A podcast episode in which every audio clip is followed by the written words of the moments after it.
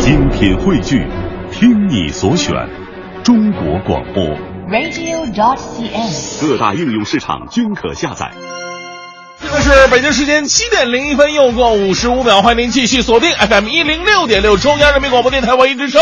昨天真时段为您送上的快乐早点到，各位好，我是大明。早上好，我是黄欢。怎么了？你怎么又出来了？不不是今天，今天因为这个话题比较特殊一些，所以我觉得我提早出来。今天这个话题跟你有关系，所以你要出来的早一点。跟你也有关系。这个话题怎么能跟我有关系呢？怎么会没有呢？在这个日子到来的时候，所有全人类都会为这一天而感恩，对不对？嗯，那在男性生殖健康日到来之际呢，在这里我谨代表全人类的男性啊，不是不是这个日子是啊，母亲节啊，母亲节来了呀对，。五月的第二个星期日是母亲节，五月十号。那因为五月十号呢，我们没有在直播间，所以就啊提前和大家这个所有正在收听节目的妈妈们说一声节日快乐。哎还有一个很重要的是啊，还没有当妈妈，比如说你，也不像你还没有当妈妈。我这当不了那玩意儿。对对对，没有作为妈妈的朋友，其实也要说一声，对吧？因为每个人都会有嘛。啊，是这个在母亲节即将到来之际呀、就是回想我们跟母亲过往的点点滴滴，就觉得特别的温馨和甜蜜，还有一些伤感，还有一些不堪回首。因为这个父亲呢，在家庭当中呢扮演的角色一般都是比较严厉啊，就是一个唱红脸，一个唱黑脸，他肯定是黑脸那种。那妈妈呢，就属于唱红脸的啊啊，就是对你关照的比较多呀，时不时还给你开个玩笑啊。所以说，如果从朋友的角度来讲，就是说，可能老妈跟你之间这种朋友的成分会非常非常的多。是，你会发现啊，嗯之前像像我们小的时候，如果说到母爱，哇，那一定啊是情深意重，那一定是这个双眼泪眼滂沱的，是吧？一想到妈就要哭那种 啊。对对对，总觉得这份情感太重太厚了，可能嗯不管我们长到多大都难以去负荷。当然，这是其中情感的一部分啊。是只是今天我们在快乐早点到节目当中呢，我们想想拿出对于妈妈的爱，其中让人觉得很愉悦、嗯很欢乐的一些情绪，比如说我的。好朋友就是我的妈妈。嗯你和妈妈以朋友相处的时候，有一些什么样的乐事趣事来发生？啊，都可以发送到我们快乐早点到一零六六的微信平台。是的我的朋友是老妈。哎，我的朋友是老妈，呃，说说你自己和老妈之间的一些故事哈。今天参与互动呢，为您送出的是本亚明努斯《最终幻想》游戏音乐会的演出票，另外呢，还有李菁、何云伟领衔主演的一部舞台剧《我不是保镖》的演出票，以及国美在线大客户给我们提供的每天一张价值一百元的电子消费券。哎呀，这个说到我的朋友是老妈呀，我相信很多朋友的感触都非常的深嗯啊，因为从我们小的时候开始，只要睁开眼睛，就是每天早上睁开眼睛开始，就是开开跟老妈这个斗智斗勇的时候开始。为什么要斗啊？男孩可能斗得多吧？啊，对呀、因为首先我们那时候就喜欢赖床嘛，啊然后那时候这个呃这个老妈就会用各种各样的方式，就是让你起床。有什么方式呢？啊，比方说有一个孩子就赖床啊，哎呀，就说不起来，然后妈怎么说都不行，然后呢，说那我让你爸那个那这这整你起来吧，然后他妈上班去了，嗯。回家以后孩子抱着他妈大腿就说了，妈呀，下次还你叫我起床吧，为什么呢？我爸给我一顿揍啊，那确实没有跟我啰嗦任何一句话呀，抓起来就打呀，男人和女人的处理方式就是不一样。哎，我发现我小的时候，我妈叫我起床，她有一招最绝的，就是杀手锏，一般啊。的终极手法了。是。她就说，她一般说我要上手了啊，啊。我就知道她要干嘛。她上手是干嘛呢？就是先捏你鼻子，然后你没办法，你要用嘴呼吸，她就捂你的嘴。特别不像亲妈干的事儿，但是特别的管用。感觉是不是像谋杀？太可怕了。不是你呼吸不了，你自己起来了吧，没办法。哎呀，这个跟老妈之间有很多好玩的事儿，记住发送到快乐早点到一零六六的微信平台。我的朋友是老妈，正在为您直播的是快乐早点到。首先为各位带来今天的头条置顶。头条置顶，头条置顶。昨天，国家主席习近平抵达哈萨克斯坦首都阿斯塔纳，开始对哈萨克斯坦进行访问。李克强七号来到中关村创业大街，坐下来与年轻人边喝咖啡边聊创业。听到大家各种奇思妙想的创意，总理感叹道：“这里精彩纷呈，什么想法都有。真正知道社会需求的是大众，这正是大众创业的精髓所在。”日前，国务院印发关于大力发展电子商务、加快培育经济新动力的意见。意见提出，到二零二零年，统一开放、竞争有序、诚信守法、安全可靠的电子商务大市场基本建成。国务院办公厅印发《中医药健康服务发展规划（二零一五到二零二零年）》。规划指出，到二零二零年，我国基本建立中医药健康服务体系，中医药健康服务加快发展，成为我国健康服务业的重要力量和国际竞争力的重要体现。游客不文明行为记录管理暂行办法施行之后，首批全国游客不文明行为记录七号公布。大闹亚航，强行打开飞机应急舱门，攀爬红军雕塑照相三起不文明事件的四个当事人上榜。英国2015年议会选举昨天拉开帷幕，选举将产生议院议会下院的650名议员。此前主流民调显示，传统大党保守党和工党支持率不相上下，这次大选可能再度产生一个无多数议会。西藏自治区人民政府副主席格桑次仁表示，目前西藏的抗震救灾工作已经开始转入过渡安置和恢复重建的阶段。来到今天的第一个时段的大明的新闻联播啊，今天咱们说的话题呢，我的朋友是老妈，在母亲节即将到来之际啊，把这份温馨的话题，呃，送给我们收音机前所有的母亲们啊，也包括那些即将成为母亲们啊的朋友啊。这个说到母亲呢，我们这个感触非常深呢，因为跟母亲之间这个有着呃各种各样的一些呃联系和关系。比方说小的时候她对你特别好，但是也有对你比较差的时候，呃，你学习不好啊，成绩差呀，或者说你不听话呀，呃，难免像我们小时候也难免挨这个这个笤帚啊，这个巴掌啊，反正各种武器的这个。但是呢，有有一种打叫做爱，那也有一种打呢。叫做伤害。其实母亲对于小的时候我们的这种各种体罚呀，从爱的角度出发的。但是当你到了社会上，或者说你在外面的时候，这个打拼事业的时候受到的一些伤害，那可真的是对你的一种恶意的伤害了。接下来我们看到这新闻呢，就特别的让人心痛。呃，暴力事件，《人民日报》的消息，昨天呢有网友曝光了这样一个视频，就有一个小男孩正在那扫地呢。谁也没得罪，谁也没耽误。突然有一个男子出现了，飞起一脚把小男孩踢倒在地，并不断的用脚狠命的踩踏小男孩的身体。后来呢，还拿起一旁的扫帚暴打小男孩。期间路过的市民呢，对此不理睬。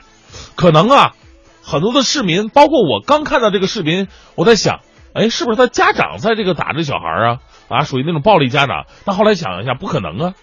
什么家长能对自己的孩子下死手呢？出去打个别人孩子差不太多，是不是？不应该呀！一分钟之后，一旁的店内啊，冲出很多的人，终于将男子制服了。昨天晚些时候，更多的细节浮出水面了。这个洛川县公安局通报，经调查，打人者并不是说是跟小孩有什么亲戚关系啊，打人者名字名字叫做王蛟龙，初中文化程度，患有精神分裂症，已经被该局刑拘了。目前的受伤儿童已经转入医院救治，经初步诊断呢，颅骨骨折，身体多处软组织损伤，伤势比较平稳，暂无生命危险。而踩踏幼童是丧尽人性的一种事儿，即使是病人，我们也是难，也说是难以容忍的。所以，对这种这个疯起来就要动武、就要展示自己暴力倾向的人呢，一定要家里边要监护好，有病治病啊，而且要管好、看管好。如果出来的话，那比某些宠物出来咬人那还要可怕呀。所以这么对比起来，那些犯了病就就喜欢给别人钱的这种，这可爱多了。这些。我们前两天说了一个话题嘛，说的是人呐，该在如何。这个在自己生气的时候啊，暴怒的时候，如何控制自己的这种暴力倾向？我说暴力倾向每个人都会有，生气气急了，触碰到原则底线了，那咬牙跺脚，恨恨不得动手，很正常的一个现象。问题就是说，我们如何把它给控制住？哎呀，看来不管是病人还是正常人，都应该学会控制住自己内心的这种暴力。先来说一个好消息吧，来自《扬州晚报》啊，收音机前很多的学车的朋友最痛苦的是什么呢？学车的时候，这个驾校不太靠谱，老师不靠谱，或者说收受红包必须要请吃饭啊，不收红包不请吃饭的话，你就怕这个考考试过不去。但是来自《扬州晚报》的报道，过去我们开车学车要看教练脸色，但是在南京今后可能反过来了，明年呢，南京驾培行业将会推行一卡通。也就是说，这个学员呢，在任何一所驾校报名，都可以凭卡去其他的学校去练车，自己选择驾校和教练。相关负责人表示了，说这样做的目的很简单，就是倒逼驾校提高自己的服务水平。驾校的教学质量直接决定着咱们周围马路的杀手有多少啊！前两天说一新闻嘛，说有一哥们在那学车呢，结果旁边那驾驶员啊，不是那个教练员，呼哈呼哈的睡上了。哥，你自己买保险了吗？你就睡了，是不是？你也得为路上人考虑考虑啊，是吧？所以，当这个驾校的资质或者是教练的水平达不到一定要求的话，那么这种倒逼驾校提高服务水平是一个非常不错的选择。我们在想，当一个市场形成竞争机制之后，哎呀，每个人都有权利去选择自己喜欢的驾校，那个时候的驾校服务水平会变成什么样？得跟淘宝差不太多了。亲，来我们这儿学习吧。啊，服务态度特别好，驾驶证还包邮啊，亲。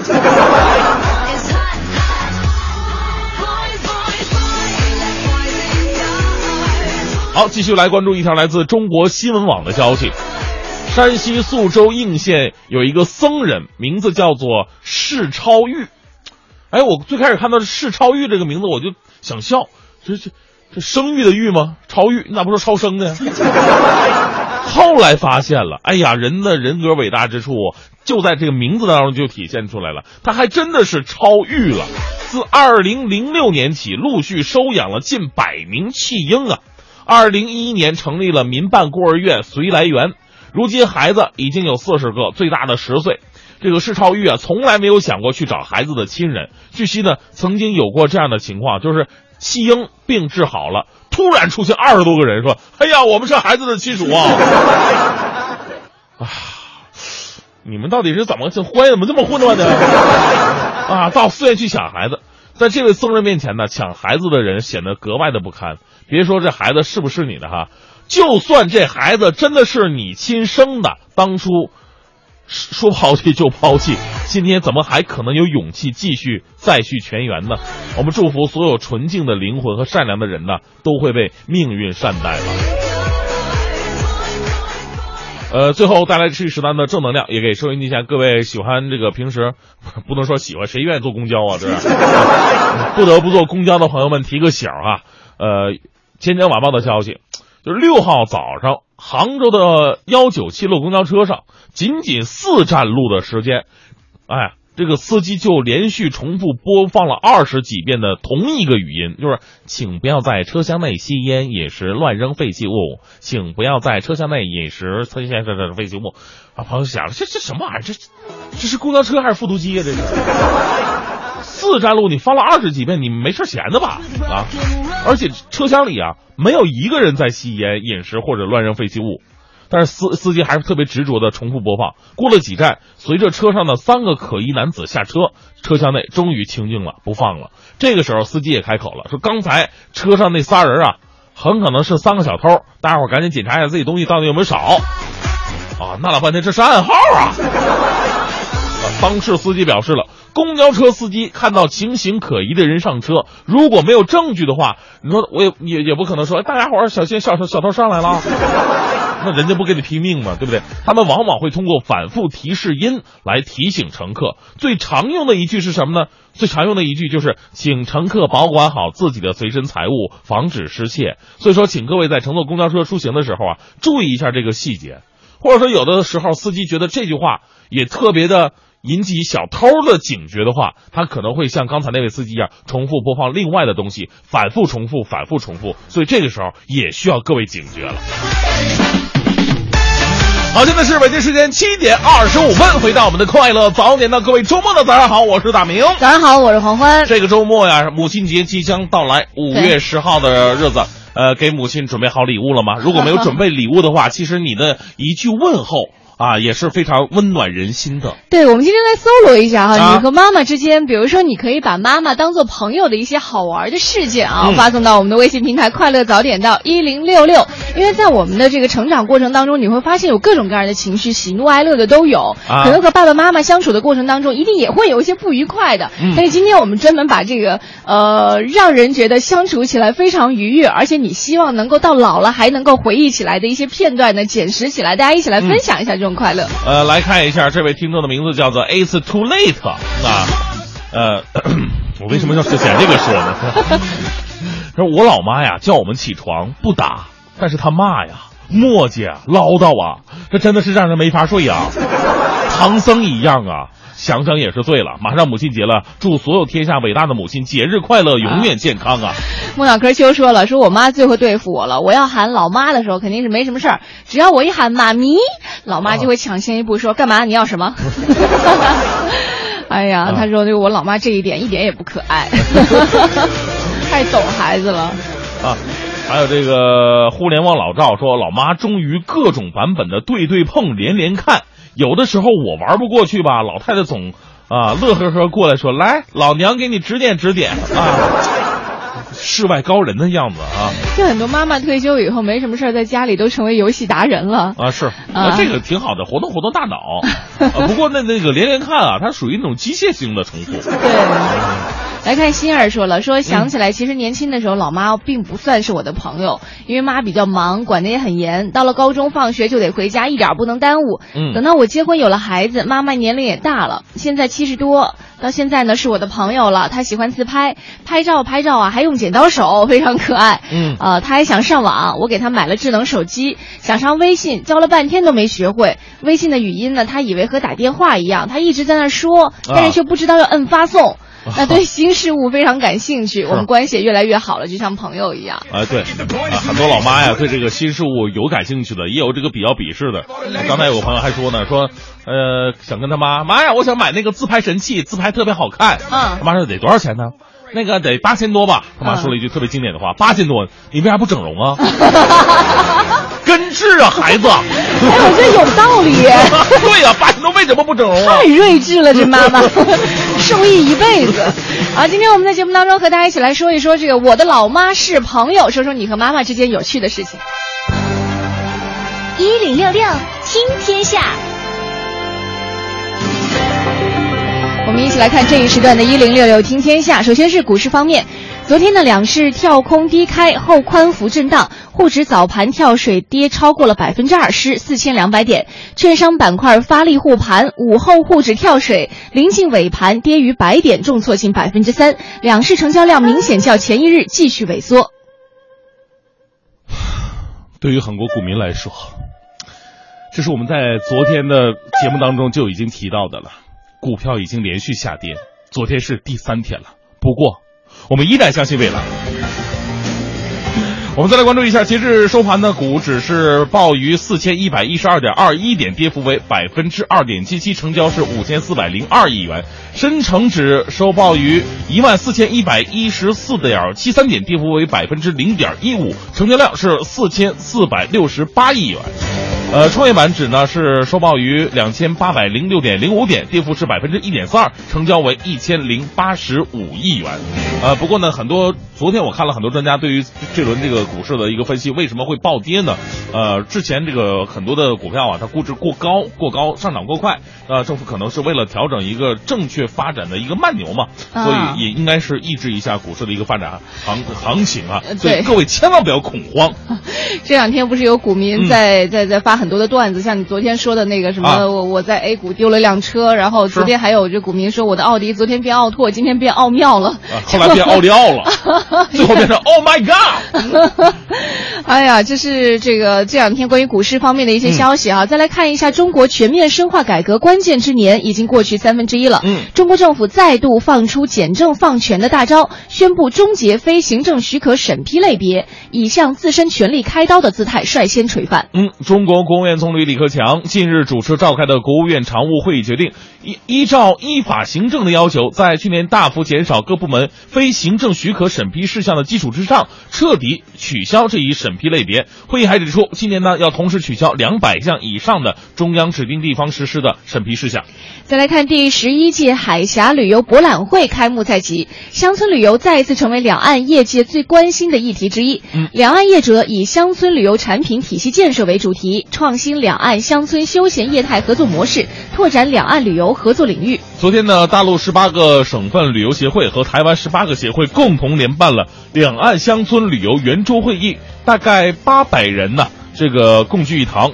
呃，交流分享两岸乡村旅游发展经验。本次博览会呢，将会在八号到十号在厦门举行。本届展会台湾参会范围再创新高，岛内各县市均有参展商来参加。嗯。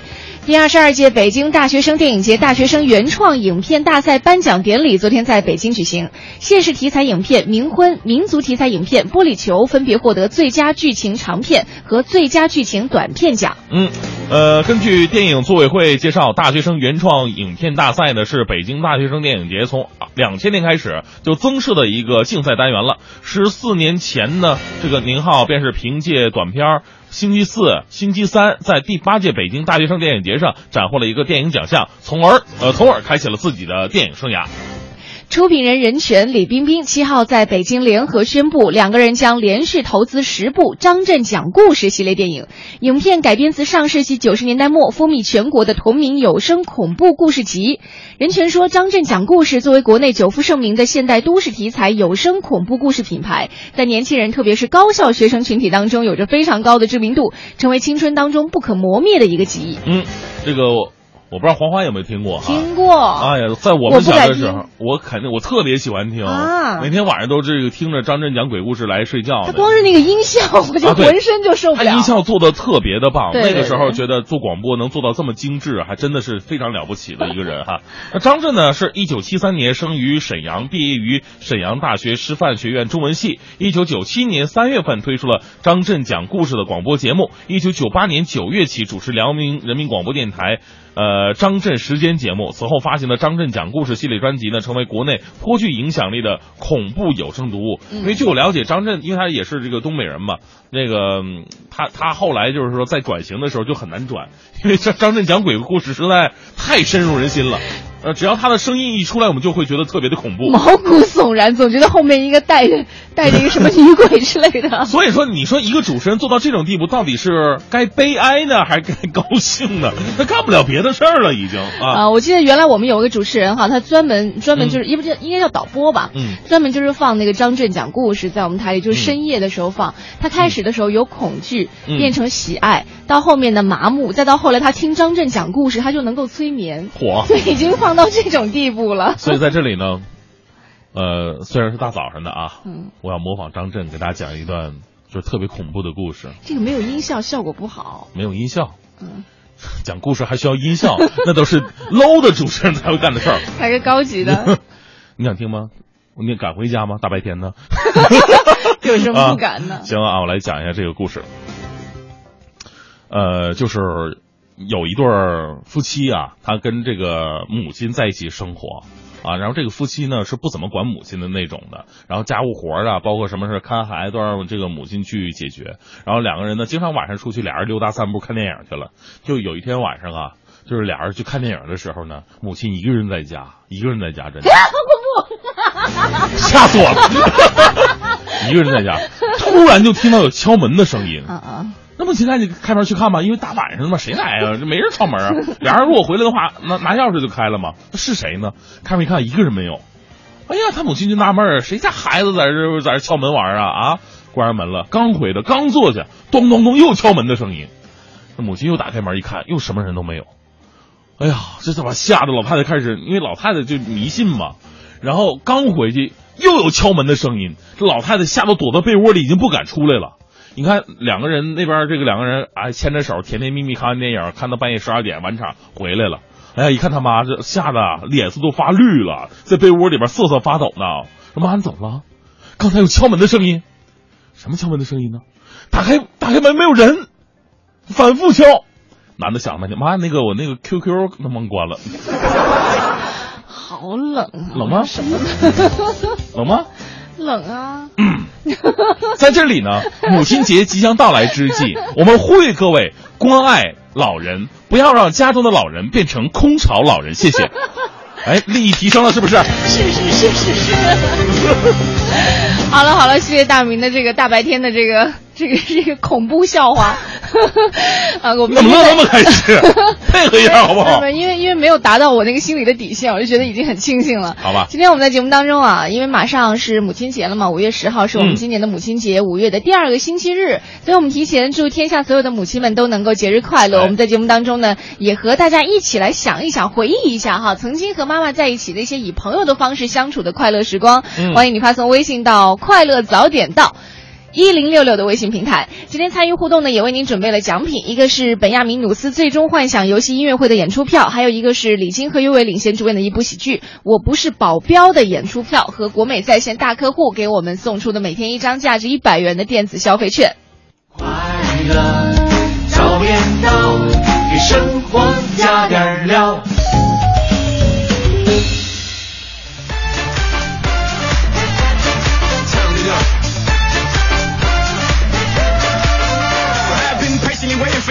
好，现在是北京时间七点四十一分。今天的大明脱口秀环节呢，是一个比较特殊的环节了啊。呃，周末就是母亲节了，给母亲准备了礼物了吗？啊，或者说准备了一些特殊的表达方式了吗？如果没有的话，今天节目提醒各位啊，因为一年就这么一次，对不对？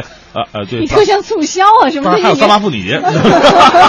反正总之呢，利用一切的机会向自己的母亲表达爱呢，没有什么不好的。对，其实妈妈你会发现啊，就相处下来，你会发现妈妈要的非常的少。是。有的时候你多给她一些笑脸，他就会觉得，哎呀，这一天干活特别有劲哈。是，比方说在家里边，你哪天缺钱了，呃，你我相信你拉得下脸的，一定是跟你妈要，不会跟你爸要。是吧？因为妈妈好说话，虽然到最后这钱还是爸爸出。就家里的这个关系，有的时候说起来特别的微妙啊。是，嗯。好，我们来呃，这个和大家一起来说一说，看看你和妈妈之间以朋友的方式相处，到底都有一些什么样的故事？嗯，比如说这个微信平台上有这个一尹潮说了啊，说我小的时候呢，这个是奶奶带大的，跟父母一起的时间比较少，或多或少呢觉得有些隔阂。等到自己怀孕的时候，老公工作忙，没工夫照。料妈妈天天陪着我聊长途电话，生产和月子里呢更是无微不至的照顾我。哎，那个时候我就真正理解了“养儿方知父母恩”啊。啊，当然了，我们每个年代可能跟这个父母的关系不太一样。你像咱们这一代的话，跟母亲成为朋友的几率会比较大。嗯，咱们下一代就不用说了啊，越年轻的话，这种关系越混乱。没大 没小。来看看上一本就不一样。嗯，这个风信子的话语就说了：“老妈是我们家的老佛爷，那不可能成为朋友。现在都八十六了，每天坐在家里边大厅啊，所有人的信件、快递，他都要先过目啊，真的吗？拿来给老佛爷看看，这不合适吧？”但儿孙们还是很爱他，宽容他，陪伴他，祝他健康长寿啊！哎，这个大家长的作风啊，这老太太也操心的有点多吧？这个这个就公然的八卦，是吧？黄老师说了啊，他说我妈现在在我的家乡，再过几天呢就是她退休的日子，加生日加结婚纪念日了。她是一名会计，一辈子她在工作岗位上兢兢业业，没有出过一次错误。生活当中呢也有过很多的坎坷，都是一个人扛过来的，真的承担了很多很多。我从内心里都佩服我的妈妈，好不容易现在退休了，开始要享受她的生活了。是，来看一下这个扣啊，Coco 啊，是吧？杨兔，他说老妈。啊，这个走到天堂两年零两天了。那老妈在的时候呢，特别的乐观幽默。老妈，老妈是位这个大大肚肚的胖妈，每次跟妈呀从家里边就特别窄的地方擦身而过的时候，那真的是一夫当关万夫莫开的地方。老妈都会说老北京话，这我还不会学啊。那大概的意思就是青竹竿挑簸箕。你躲躲，我过去，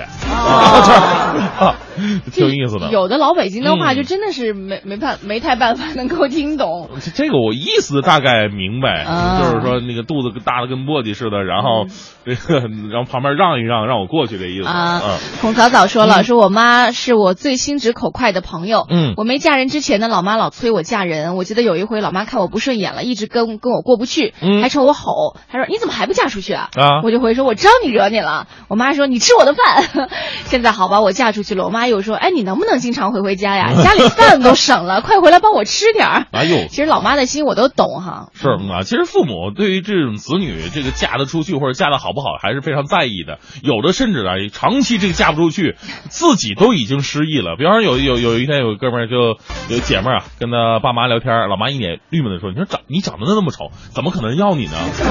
就已经说说的特别直白了，已经啊。这时候女儿陷入深深的自卑当中，老爸在旁边说了一句：“别这别这么说，这么说多不好啊啊！”然后这女儿就特别开心，还是老爸对我好啊。老爸接了一句：“你总有眼神不好使的，你 啊等吧，等一个眼神不好使。”今天我们在上节目之前呢，也是呃拿着这个采访机啊，采访到了我们身边的一些路人啊，年龄层次都不一样，来看看他们说说他们之间和妈妈成为朋友的那些有趣的事情。于生活中孩子是否喜欢和妈妈做朋友，能否和妈妈分享生活中的趣事，不同年龄层的人回答也是不一样的。我喜欢，因为妈妈能给我讲故事。每次我全队的听写全队的时候，我会跟妈妈分享快乐。在晚上，我和妈妈一起玩手影游戏。我喜欢，呃，就是比如我不高兴的时候，我就会跟妈妈那回来谈一谈；然后我高兴的时候，也会跟妈妈谈一谈。出去玩，然后我和同学们玩的很尽兴，这个我也和妈妈回来那个分享。呃，就是在每天那个要睡觉的时候，我都会跟妈妈在那个床上玩一玩嘛。爸爸那个旁边做裁判，我喜欢，因为每次等我睡觉的时候，妈妈都抱着我，然后抱着我睡觉。每次每次妈妈做完披萨的时候，烤完了以后，端在端上桌子。我就和爸爸妈妈一起分享这做的好吃的披萨。当然喜欢了，嗯，就是我们学校同学们做什么游戏，我放学回回来后，我都会跟妈妈讲。然后今天老师讲讲课讲的是什么内容，我也会跟妈妈说。我跟妈妈玩翻绳游戏，谁输了，嗯，谁就会跳绳。然后我还跟妈妈练过瑜伽，然后嗯，没坚持几分钟，我们俩就笑了。是的，我妈妈跟我特别好，纯纯的。我妈就是那种特别笨的人，然后我因为都不在家比较多，然后回去的时候特别喜欢跟着她玩，然后就是每次吃东西，然后就馋她，然后说妈你要不要吃？她说不吃，然后她就特别生气，然后我一直一直跟在她后面说你妈你要不要吃？不吃不吃，然后试个四五次的时候。他说：“算了，吃下来，然后嘴巴张开，然后就把那个东西拿走。然后每次都这样子，屡试不爽。我妈特别搞笑，就笨笨的那种妈妈那种感觉。呃，有时候会，尽量尽量朝这个方向。但是作为母亲的话，有时候经常犯错误。呃，尽量做朋友是最好的。肯定是朋友呀，我希望是朋友，不希望我是他的长辈那种感觉。我希望在我在他心目中我是漂亮的。”一个漂亮的朋友那样的，其实我觉得我和我妈妈还是能当朋友的。就虽然虽然说她对我有点严厉，就是我比如说我经常跟我妈妈不太联系，微信或者是打个电话，我妈妈就说就就说我说妈我想你了，我妈妈就说，哎是不是又缺钱了，没有生活费了？对，就跟网上段子讲的似的。我觉得跟妈妈相处，就是首先你要去理解她。然后同时呢，你也要呃时常的去关心一下他，因为毕竟我们在慢慢长大，呃，妈妈在慢慢变老。关于，哎呀，听了刚才这些录音呢，你看有前半部分，前半部分都是很多小孩儿啊，他们跟之妈妈之间的关系呢，就是说呃是一起在一起玩的玩伴，对，特别有意思。当然，刚刚说到的都是这个从孩子的角度哈，不管这个孩子是几十岁还是几岁哈，从孩子的角度来说说妈妈。但是我们知道妈妈是怎么想的吗？嗯，就不知道，对不对？对。很多人如果没有做妈妈的话，可能都没有这样的切身体会。就如果作为孩子的话，我建议大家来听听接下来这一段采访，会非常的有感受。在日常的生活当中，您和您的孩子呢，一定会有那个最让人印象深刻的瞬间，是不是可以跟我们一起来分享一下？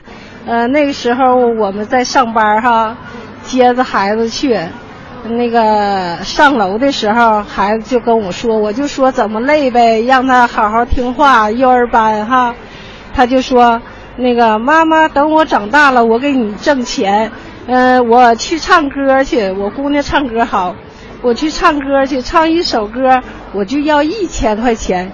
那个时候不毛阿敏什么挺盛行的什么的哈，有时候也是跟着女儿在一起说话的时候，女儿她那种小心灵哈，我说慢慢长大了，妈妈也就老了哈，呃，怎么怎么你要听话。妈妈，你要是我要是长大，你老了我就不长了。反正是对这些哈，就是挺有意思的。呃，大概几个月吧，喂奶的时候，他看，看我的表情，嗯，他很满足的那种感觉。有一次，我打一个哈欠，就出一点眼泪，他就呃摸摸我的眼睛，他说：“妈妈怎么啦？呃，看看保护妈妈。”嗯，第一次走。第一次爬，我挺感动的。我第一次白天的时候给他剃头发，我印象特别深。我起初觉得孩子应该没那么多思想的，然后他睡着了嘛，我给剃头发，还是请人家来剃的。到最后他就就是醒了，就最后几下醒了。哎，他就是，我就我就发现小孩果然他有那个思想。三天每天到那一时刻必哭，长他的头发。啊，所以我觉得这教育反正挺挺，真是挺重要的。就是早上醒来的时候，他都会不说话，然后默默地望着你，然后你睁开眼睛的时候，就会发现他突然跟你笑。我觉得这个时候是我最幸福的时候，因为我是自己带两个孩子一起睡嘛，左面一个，右面一个，左右回头都会发现他们在对我笑，所以就很开心，很幸福。最深刻，我觉得最深刻就是他刚生下完，我就住了两天三天。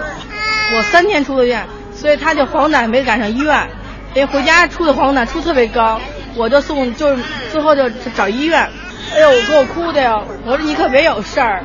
后来都上八一了，然后呢，再说那时候已经夜里十二点了，那护士就说你把孩子给我吧，我当时就什么证明都没有，这孩子就给人家就住院了，哎我当时眼泪哭的，我说我这孩子就给人家了，我人家你想他不让陪床不让看护。在医院住十天，你你你那妈什么心情？刚生下这孩子给人家了，那眼泪哭的，我人说月子里不能哭，哭的我又，那是最难受的。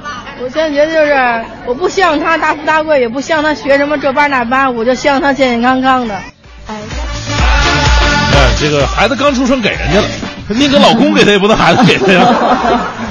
到了那个时候，想不了那么多了哈。是啊，就是这个孩子跟母亲之间有太多的话要说了。那在母亲节到来之际，我们。快乐早点到啊！在这里向收音机前所有的母亲说一声：“妈妈，我爱你。” 门，呃，收音前妈妈太多了啊！对对对对对，经常我们在做一些活动的时候，你也会发现有一些是家长带着孩子一起来参加的，哎呦，那种嗯，目睹心切的感觉啊！有一些小的动作，你就会觉得，哎呀，这家庭挺温暖的啊！对，来看一下这个瓷器说了。妈妈就是妈妈，不是朋友，因为妈妈的爱是不计回报的。嗯，记得前几年有一天回家，我闻到了浓重的中药味儿。啊，老爷子说：“哎呀，你妈把胳膊摔骨折了。”我跑妈妈面前问他怎么不给我打电话呀？妈妈说：“没事儿啊，有同事陪着呢。我给你打电话，你要是开车着急出事怎么办呢？”听完我就哽咽了。妈妈，我爱你啊！啊，这就是很多我们说到妈妈的时候都会听到的这一系列的这种嗯感人至深的一些故事哈。来看林林说：“我妈特别爱吃薯片果冻锅巴，有一次没事儿呢，吃它一小袋儿，结果午觉就不让我睡了，一下一下挠我的腿啊。后来起来，我真是给他下。” 下楼去买了几袋补上才好。哎，要想哄我妈妈，就给她买零食。你会发现，其实妈妈很多时候也就是一个普通的人啊。她她和她的这个是否当妈没有关系，她就是性格里就带着一些可能她从小都有的一些好玩的性格。对，尤其这个当爸的就很痛苦。到最后呢，生完了一个孩子，其实家里边养了俩孩子。那对于两个女儿，对于两位女性来说是是是非常幸福的事情。呃，善良的小骗子说了，我今年快三十了。呃，老妈一直有个习惯，就是在人群当中很大嗓门的喊我。有一次坐公交，有个小姑娘给妈妈让座，这个妈妈呢人在车尾，就很大嗓门的喊：“闺女，来妈有座。”哎呀，天哪！每次回山里的姥姥家呀，妈妈都喊：“快下车了，快点下车。”啊，跟着妈妈 啊！每次感觉是我有多不认识路啊！妈，你小点声行不行？就是很多年轻一辈的人啊，都比较介意长辈在公共场合大声说话这件事情。是，身边有很多这样的例子了。来看豪妈说了，说我的衣服我妈都能穿，而且不适合还改。嗯，有一次我妈穿了一件衣服，哎，我看着怎么那么眼熟呢？然后就问她，哎，你新买的呀？我妈说就是你那件呀。我把花边、蝴蝶结都给拆了，你要是穿的话，我就给你缝上去。我说不要了，你穿吧。嗯。还有这个安娜说了。是叫安安，不是安娜，啊不好意思，我特别害怕这些英文的这名字啊，看不太清楚。他说我妈妈经常嘱咐我说不要吃肯德基、麦当劳那些垃圾食品啊，让我吃些有营养的。可是每次我给我妈妈买肯德基。汉当劳呃麦当劳的汉堡、鸡翅、鸡肉卷的时候，她吃的可香了，啊，嘱咐我的话早就抛在脑后了。他把健康的好身体留给你，这也没什么错，对吧？啊，来看一下哈，这个呃，小兰说了，我跟我妈是好朋友，小的时候从来都没有打过我们，现在她老了八十多了，我每周六呢都去给爸妈买好吃的，我妈就特别高兴。她现在就像一个小孩儿一样，每次都和她亲亲抱抱，走的时候还是亲亲抱抱。现在有个保姆照顾他们，我总觉得我去的太少了，等退休了，我每天都要去。哎，是啊，咱们今天聊的是这个母亲节快到了啊，我的朋友是老妈，说说你跟老妈之间的那些快乐的点点滴滴，对，可以发送到快乐早点到 A 零六六的微信平台。今天参与互动呢，为您送出的是本亚明努斯最终幻想游戏音乐会的演出票，另外还有李欣和殷伟领衔主演的一部舞台喜剧《我不是保镖》的演出票，以及国美在线大客户给我们提供的每天一张价值一百元的电子消费券。一零六六听天下，好，这一时段一零六六听天下，我们来看一下，昨天北京首钢队外援马布里带着家人在纽约与孙悦夫妇见面，并且共进晚餐。老马询问了孙悦肩膀手术方面的事情。按照计划呢，老马将在下周二返回北京参加一些活动。嗯。老马对于孙悦的肩膀伤情呢，一直都比较上心。他不仅帮助孙悦联系到了纽约尼克斯队的队医，呃，更是在返回纽约之后呢，与孙悦见面，确保孙悦的手术万无一失。呃，老马这次返回纽约只有短短两周左右的时间，与家人一起到海边度假，彻底放松自己。呃，另一件事呢，就是了解孙悦相关的一些手术情况。你看这个队友做到这种地步，那真的挺家人的一样啊。嗯再看北京，呃，《北京时间》这部电影呢，近段时间也杀青了。这部以人民大会堂奠基建成为背景的电影，在第五届北京国际电影节闭幕式红毯上首次亮相，受到业界高度关注。女主角陈乔恩表示，这是第。第一次尝试演出上世纪五十年代的角色，所以呢，接受这部戏是因为被其中纯真的爱情故事打动了。今年北京将首次实行高考后的支分大平行的填报志愿。北京建筑大学将会在五月九号上午在大兴校区举办二零一五年校园开放日暨北京市第三届。高招联合咨询会，届时呢将会邀请北京市地区全部五十三所本科高校参加，是今年规模最大的一场公益性的高招咨询活动。北京建筑大学也提醒广大的考生和家长啊，由于九号咨询会当天呢，校园周边交通可能会比较拥堵，也建议大家搭乘一下公共交通工具。学校在大兴地铁四号线清源西路站 A 出口设有循环摆渡车，可以直达咨询会的现场。嗯。就是公共交通工具啊，可以极大的缓解现在很多市民朋友上班下班难的这么一个问题哈。所以说，公共交通工具越发达，对我们来说出行就是越方便的。北京地铁运营线路图将会再次增加三横三纵。来自市轨道交通建设管理公司的消息，今年本市开建的三号线、七号线东延、十二号线、十七号线、十九号线和新机场线，预计都会在二零二零年底前完工。呃，引人注目的是什么呢？这个北京地铁加快在中心城区织网的同时啊，也开始构建运营效率更高的地铁快线系统。十七号线和十九号线呢，就是即将启动的地铁快线，以一百公里以上的最高时速、两公里以上的平均站间距，让市民地铁出行更加高效。地铁快线不同于北京市现有的很多条普通线路，嗯，站与站之间的间隔会更长，列车速度也更快。北京轨道交通建设管理公司相关负责人向我们介绍说，相比现在北京地铁大多八十公里的最高时速，十七号线和十九号线时速将会突破一百公里。嗯，以往一公里的站间距呢，也被延长到两公里到二点五公里。哎，以后在出行的时候，大家伙可以根据自己的路途啊、时间呐、包括呃今天的心情啊，来选择不同的交通工具出行。呃，一方面呢是缓解一下我们现在路面上的一个交通的情况，另外一方面，我觉得这样立体化的交通让市民出行更选择性更加多了。对，其实有事儿没事儿的时候哈，就是在自己比较忙的时候，比如说爸爸妈妈、老一辈的人想要出去玩，也会哎更加的方便一些哈。啊，对比方说，我今天早上我车限行，啊你说我我的选择方式就特别的少，要么打车，要么坐地铁。但是地铁的话，可能时间来不及。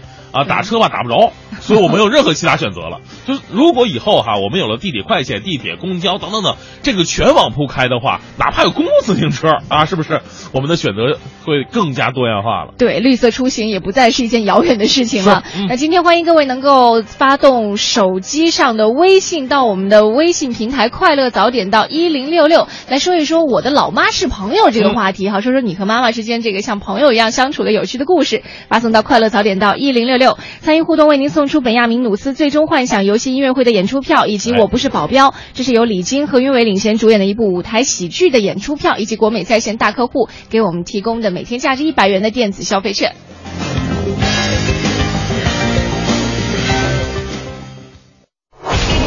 最个性的新闻解读，最霸气的时事评论，语不惊人死不休，尽在大明的新闻联播。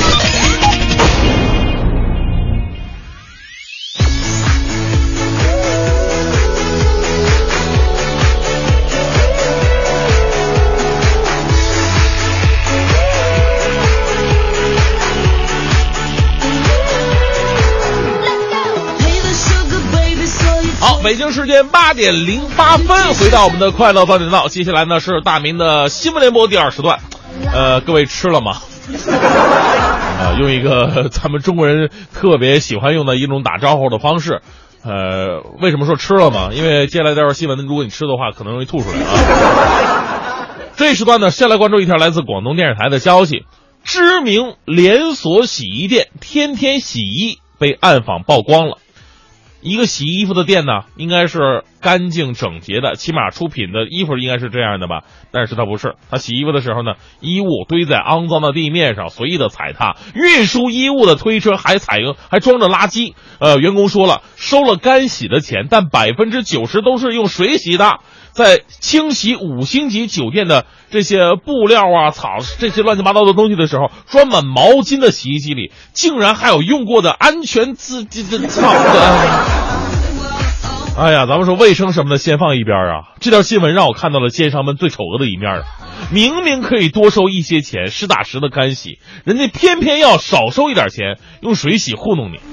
这样做的同时，也丧失了经商最基本的原则，那就是诚信呐。而且，就您这这这洗出来的衣服、洗出来的毛巾，我想想，那跟着安全那玩意儿，哈哈哈，我还是买件新衣服吧。其实呢，我们在于嗯，这个一个是平时这个相关部门的一些监管，老百姓雪亮的眼睛，媒体的监督报道之外，我们说这些都是外力，外力永远是不可以改变它本身情况的，改变自己的只有商家重新拾回自己这颗诚实的心，把它安放回自己的胸膛里面。继续来关注一条来自兰州晨报的消息。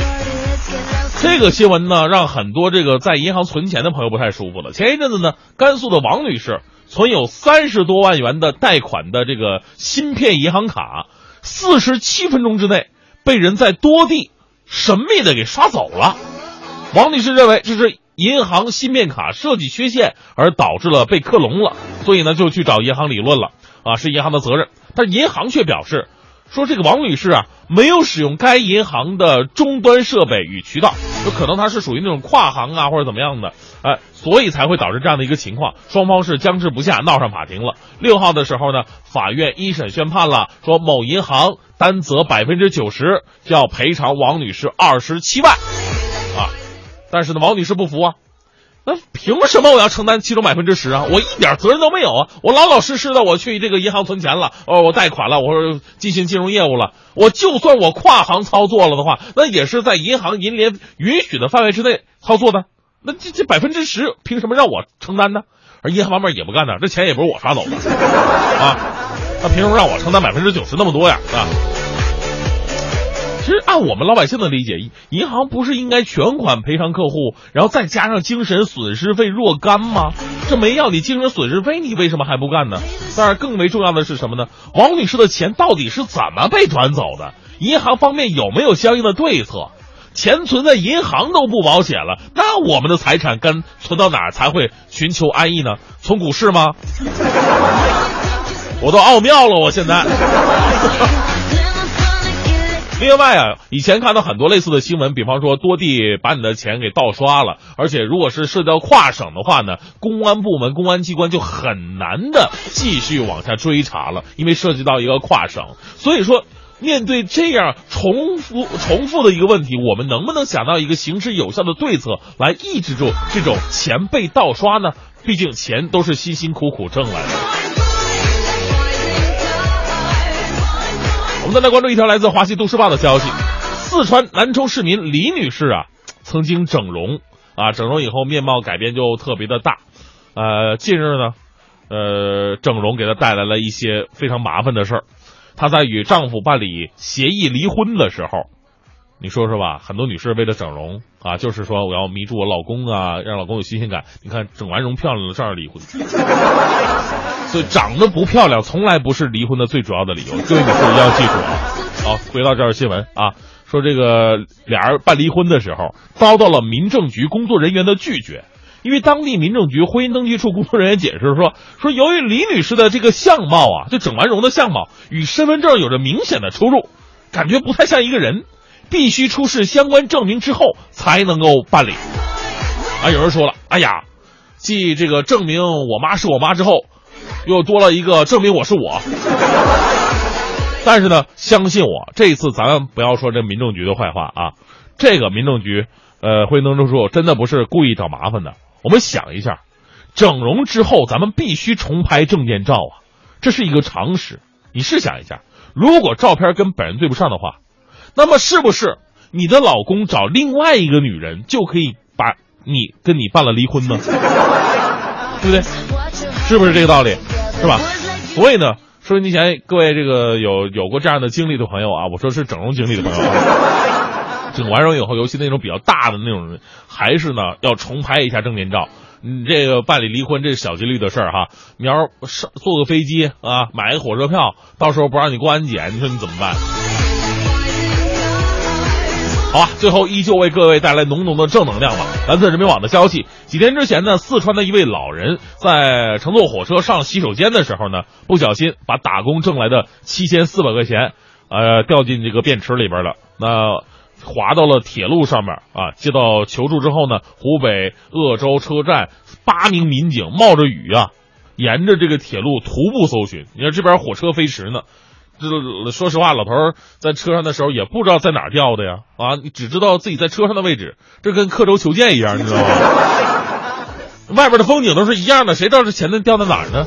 这八个民警啊，真的就是徒步走了好远好远，三个多小时，终于是帮老人找回到了六千一百块呀。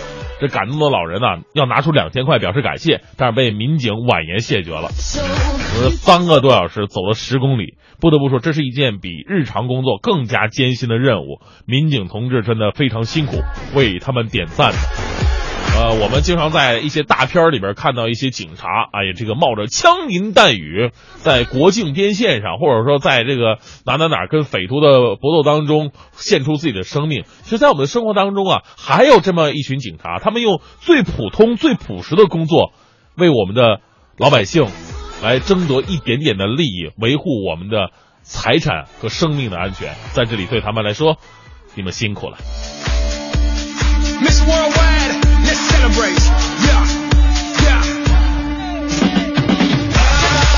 好，现在是北京时间八点二十一分，回到我们的快乐早点到啊！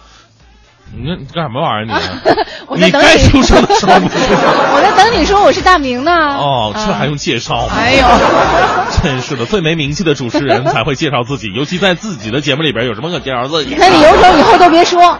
嗯，我没准。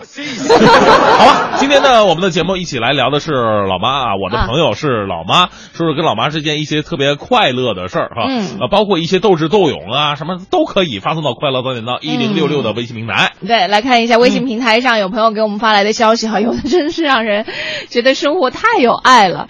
呃，比如说这可爱最可爱的叶子说了，说前几天妈妈突然问我，你哪天发工资啊？哎，我以为月底了，我妈要支援我一些呢，我就说十号啊，妈妈就说哦。那来得及，我就是告诉你一下，十号母亲节你记得买礼物，就是要这样，别跟子女客气。啊，嗯，完我那十号晚上十点多才那个工资打过来。我等你，第二天过也行。来 看皮皮私房菜说，我长得丑，我妈总夸我帅。我小学考试不及格，我妈说没有事儿，下回就好了。我心情低落，我妈陪在我身边。妈妈是最疼孩子的，祝妈妈们身体健康。在外的游子们都回家看看吧。多好的妈呀！哈，美丑不分。不是每个妈都是这样的呀。真的吗？啊，应该都是这样吧。你妈总说你漂亮吗？漂亮啊！你相信吗？我现在是不太相信了，但是小的时候因为皮肤很黑嘛，然后那个妈妈就会说，我就会回家很很伤心，就说妈妈，同学都说你怎么那么黑，然后就说你什么大黑牛什么的，然后回家我们，你人怎么这么熟呢？完了，我妈就会说，她说不，你不是大黑牛，你是黑牡丹啊！我就觉得我妈真的太伟大了。你没听错，是黑母牛吗？然后他还说女大十八变没关系，越大会会会会好起来的。然后就跟我说他小时候有多黑，长大多白的事儿。嗯，现在黄欢已经不是黑牡丹了，已经是大黑牡丹了。哎呀，哎呀，太可爱了。好吧。你看过眼云烟也说了，说我妈妈的感觉太幸福了。我和妈妈离得远，我上次回去，妈妈要求我在家住一晚上，我没有时间，妈妈就给了我一个拥抱，而且亲了我一下。你知道吗？我已经五十了，哎呀，感觉好幸福啊。来看一下这个老大说了，我妈都快六十五了，仍然热血沸腾啊！呃，思维敏捷，与时俱进呐，勇于尝试各类挑战。我跟老弟都望尘莫比莫及，他是简单、积极向上的那种乐天派，总是精神鼓励我们，支持我们。呃，感谢老天让老爸老妈相聚哈，感谢爸爸妈妈选择我们加入了这个，这个不是他们选择选的吗？这只能说是缘分，这挺随机摇号的感觉。我跟你说，如果有选择的话，未必是你。呃，成功说了，说，哎呀，你看我老妈都八十了，没有比她更赶时尚的了。像微信、微博、QQ、美图秀秀，她什么都用，嗯，用的别提多熟了，天天发微信，做个饭要发，看见好看的花拍下来要发，出去玩要发，路上发生好玩的事也拍完发给大家。嗯，一般还是要做个美图拼图发到微信上。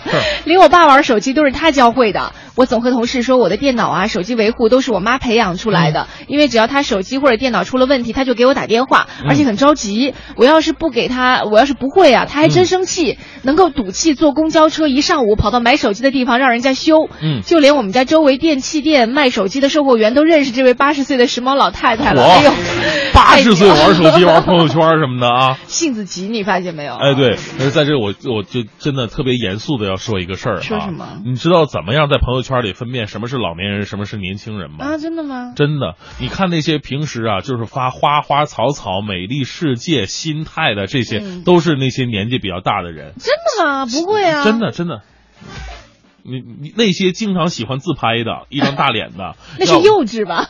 对，一张大脸的，然后拍就是拍前面路好堵啊，其实拍自己方向盘的，晒指甲油的，然后那种就是各种发脾气的，说是因为谁惹着你了，然后咒你怎么就怎么地的，就这种都是很多年轻人。说明什么呢？说明我们的心态应该向老年人学习一下。对对。他们看到的更多都是这个世界上美好的事物，就算没有美的话，他们会发现美，对吧？这个你说的应该是不是说生理上的年龄？应该是心理上的年龄，有的人可能到了三十四、三四十岁还在发自己跟老公吵架的事儿，我觉得这个就属于，这个属于越活越幼稚了。嗨，就三十四十岁跟老公吵架不是很正常的一件事吗？那也没必要发到这个平台上吧？这就是不成熟的表现。对对。所以我们真的应该像这些心态成熟的呃人，尤其是像这个父母一辈儿，学学他们那种看更多看到的是世界的美、别人的美，而不是说。天天说这个社会黑暗，挑别人的刺儿，那其实自己生活的就不会很幸福。对我身边有一位姐姐，大概四五十吧，四十多岁，就保养的也非常好。她每天发的东西，真让人觉得有些吃不消。早上一起来，你就看见她说：“啊，我的亲们。”什么感恩有你，然后然后见人就就见谁就说这是我的妹妹，那是我的姐姐，这是我的哥哥弟弟。这个就是卖保险的，不是不是不是，真的不是，他就是一个 家庭主妇吧，就是可能家境比较优越，每天就是拍一些花花草草。然后比如说看见别人家的孩子，只要是他特别好的朋友家的孩子，都是儿子闺女儿，就是你会让人觉得他生活的世界里所有的人啊都是他们家亲戚，整个世界就是一个地球村。哎呦，特别好，对，嗯。啊，来看一下，帆说了，我女儿八岁了，刚在路上一起听你们节目，一群小朋友表达对于妈妈的喜爱，嗯我撒娇的问她，默默，你喜不喜欢妈妈呀？姑娘跟后边这百无聊赖的说，嗯，还行吧。啊，你给我过来！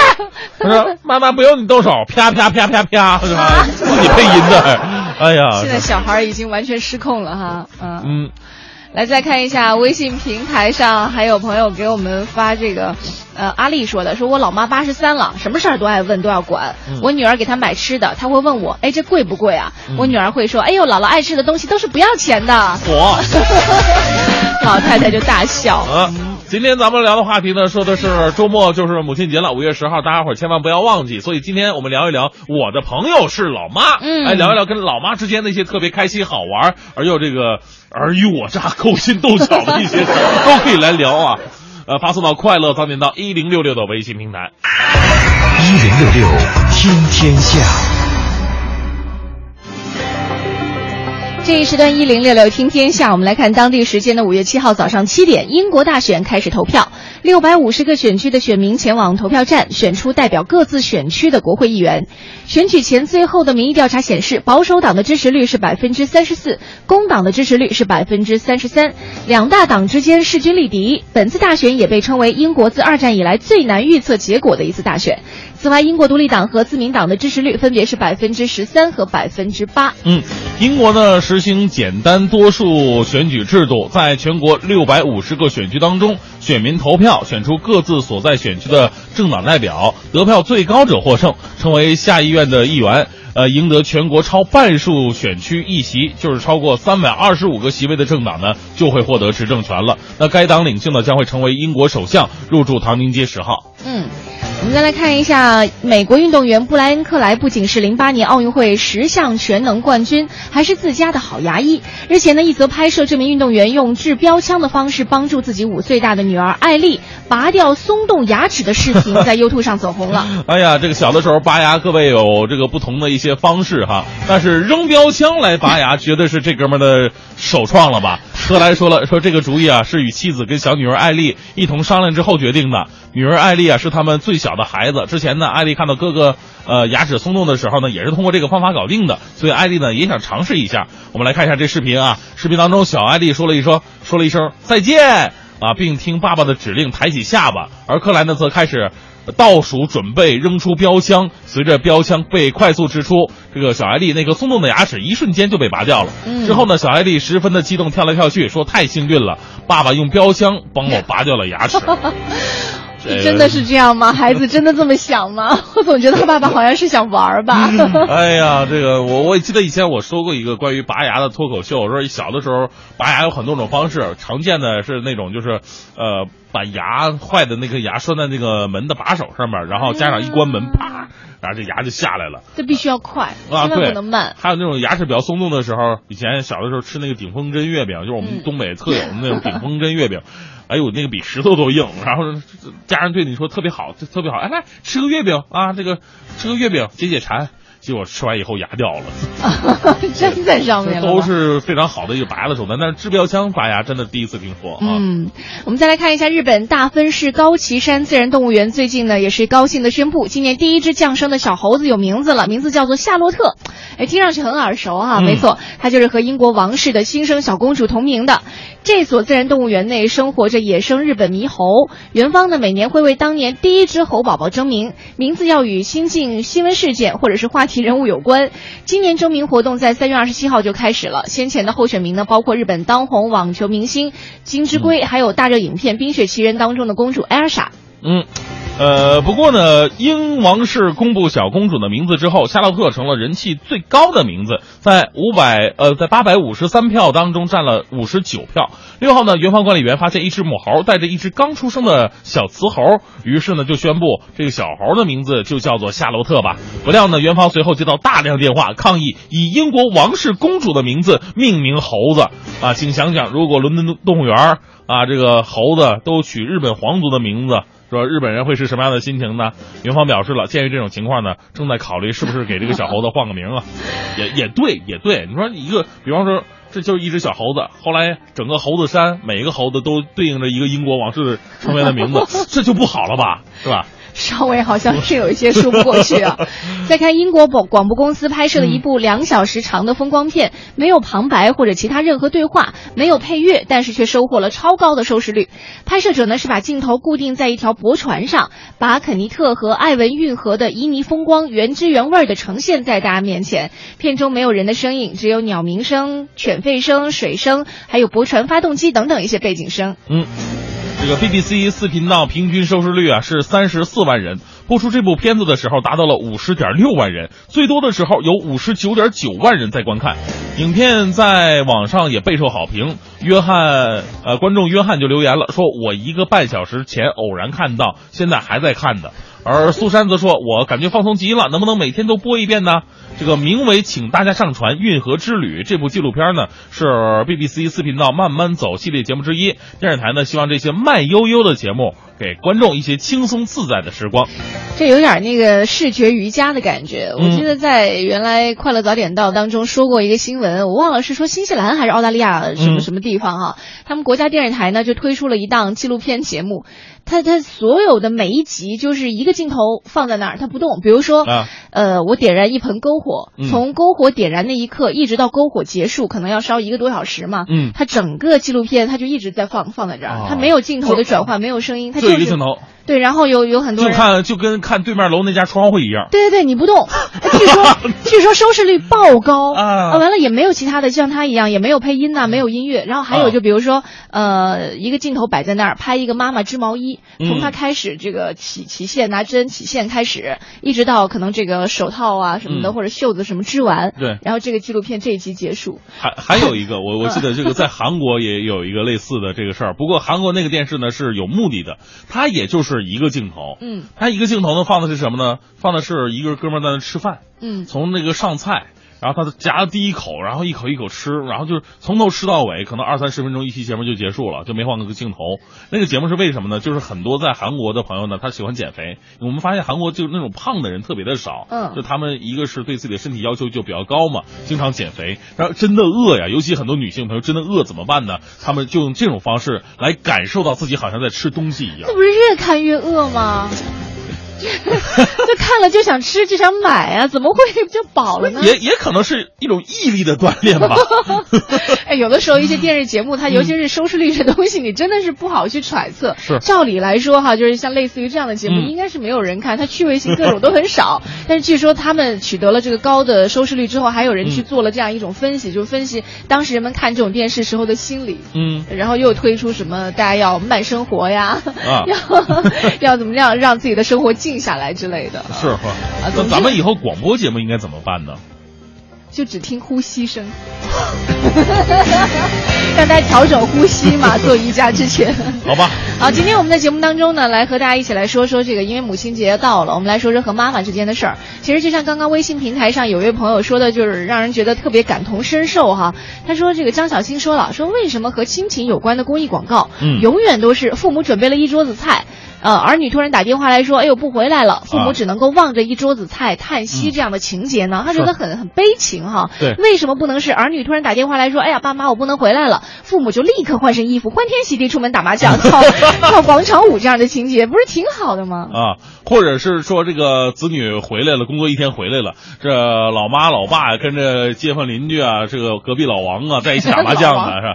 哎，那个饭啊，这这。酒饼，你这什么饭呢？饭呢？饭在锅啊，没做呀，没。你这样吧，你你你跟你你老公出去那个这那个吃饭吧，没事给我们整点外卖啊，给你个我邻居王大爷给带点啊。就我们小时候好像家长都这样吧。没有，我觉得呢，任何的艺术作品呢，不用去刻意的怎么样，为生活的点点滴滴呢，无论是喜悦的还是悲伤的，只要那么一点点，就能激起很多的共鸣。对，这才是生活嘛。对，我们今天和大家一起来说一说哈，我的朋友是老妈，来说说你和老妈之间那些有趣的事情。欢迎你发送微信到快乐早点到一零六六。今天参与互动呢，为您送出的是北亚明努斯最终幻想游戏音乐会的演出票，以及李青和岳伟领衔主演的一部舞台剧我不是保镖的演出票还有国美在线大客户给我们提供的每天一张价值一百元的电子消费券。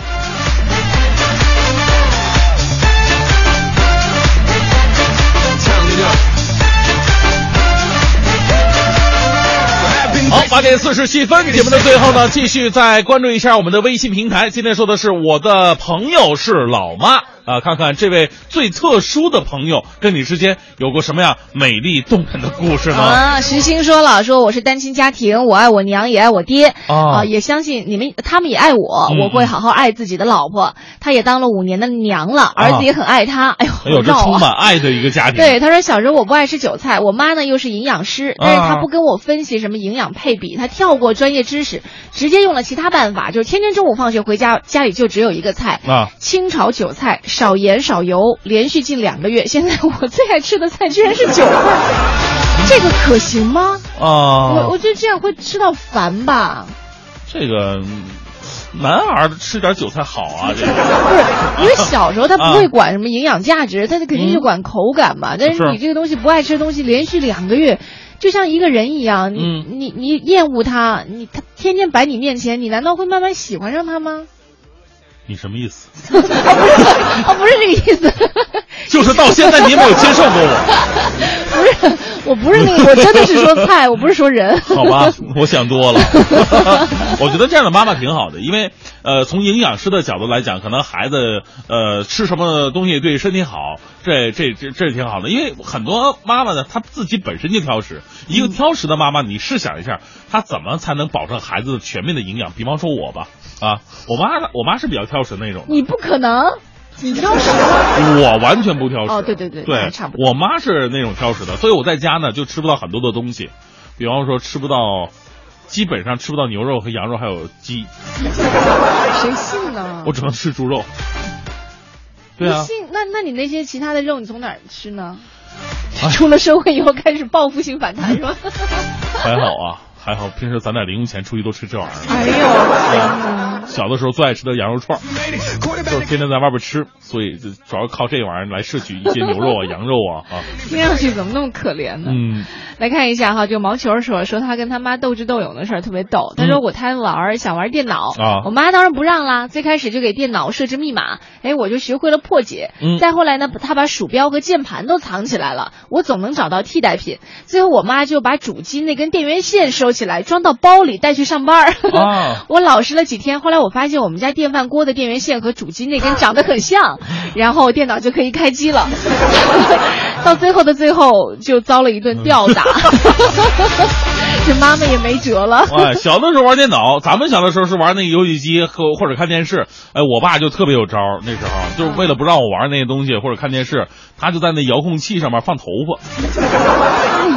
太阴毒，你爸间谍吧？哎呀，这当过兵的人，我跟你说，训练有素因为小的时候，你说你玩呃看电视啊，家长回来之前，你听楼道里走步的脚步的声音，立马把电视关了，回到回到家里边。不管用，家啊长会摸电视。啊，对，最开始家长是摸电视，后来呢，算准算准时间了，大概骑半个多小时之前，我就把电视给关了。嗯后来呢，我爸就特别聪明，就在那个遥控器上放头发丝儿，哎，那他如果知道你看了会怎样？暴打一顿。啊那倒不至于，那倒不至于啊，那顶多用这严厉的眼神来质问我一下。哦对，看了其实也不会怎样啊、弄得偷偷摸摸跟那个警察抓小偷一样。不是这这，你知道吗？这个是一种技巧上胜利的那种优越感。对，就是原则不不是乐乐趣不在于打或者不打，乐趣是躲得过还是躲不过。就是可能也是他们生活当中很 很重要的一部分。对你看海旭说了，有一次妈妈催我给别人打电话办事儿，嗯啊，那几天工作很忙，我心情也不好，结果我就说，哎呀，烦死了，就那个破事儿老催什么呀？嗯，哦，结果妈妈眼泪就出来了，哎呦，我那个后悔啊，我赶紧过去抱抱妈妈，我就说我错了。嗯啊，最近呢，妈妈手骨折了，我天天下班赶紧回来给她做饭，她也不闲着来帮忙，希望嗯她快点好起来。哎，妈妈很脆弱，是我妈也跟个黛玉一样。